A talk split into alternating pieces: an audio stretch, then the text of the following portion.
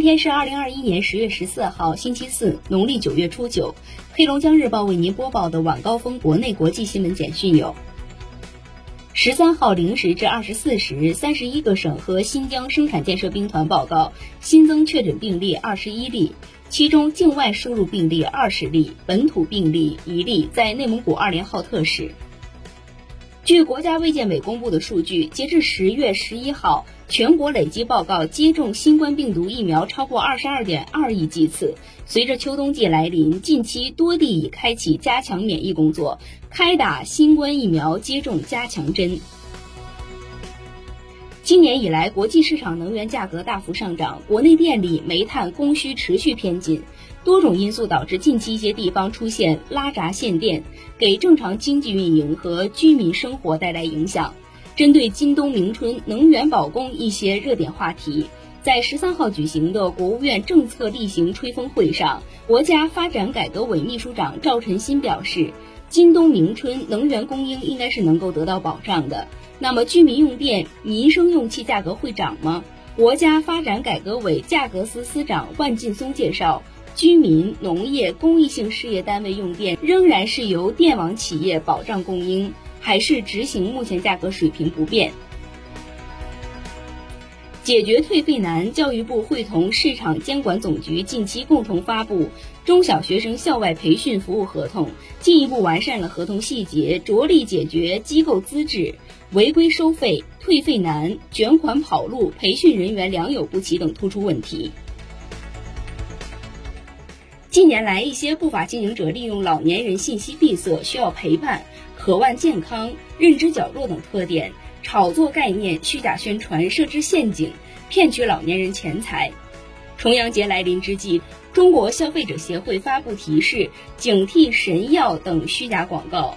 保健食品认准蓝帽，警惕低价旅游陷阱，小心投资理财圈套，远离非法会议营销，防范各种电信诈骗。神舟十三号载人飞船已经进入发射倒计时，三名中国航天员将乘神舟十三号飞向太空，在轨驻留六个月，这将再次刷新中国人在太空的驻足记录。三名航天员即将揭晓。近日，广东深圳夏女士花四千一百五十万购买一套二手房，并支付三十三点二万元的中介佣金费用。前业主张女士称，该套房产的售卖价格为三千九百万元，其中产生的二百五十万元差价不知道是谁收取了。夏女士质疑中介有意哄抬物价，并从中赚取差价，要求中介公司道歉并返还佣金等。目前，夏女士已向法院提起诉讼。深圳市房地产中介协会目前已受理相关投诉，调查完毕，近期将对外发布情况说明。中央机关及其直属机构二零二二年度公务员招考报名即将开始，十月十五号至二十四号进行网上报名，十一月二十八号公共科目笔试将在全国各直辖市、省会城市、自治区首府和个别较大的城市同时举行。本次招考共有七十五个部门、二十三个直属机构参加，计划招录三点一二万人。中国人民银行定于二零二一年十月二十号发行二零二二版熊猫贵金属纪念币十四枚，其中熊猫普制贵金属纪念币八枚，熊猫精致金银纪念币六枚，均为中华人民共和国法定货币。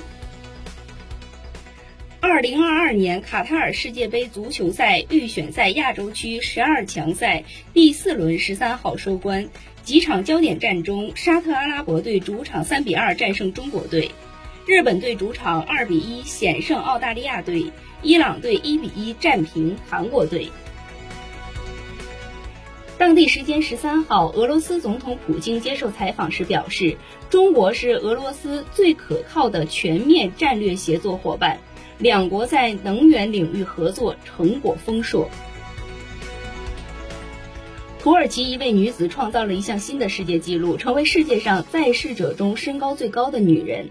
该女子名为卢梅萨，身高两点一五米。之所以能长到如此高度，是因为她患有一种名为韦弗综合症的罕见病，该病会加速患者的生长。今年二十四岁的卢梅萨，大多数时候需坐在轮椅上，但借助行走架，她也可以直立行走。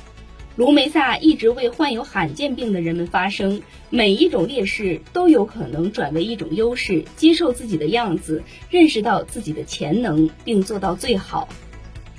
黑龙江日报为您播报的晚高峰国内国际新闻简讯就是这些，更多新闻内容请关注龙头新闻客户端收听收看。我是主播王晴，制作孟庆轩，编审郝金杰，感谢您的收听。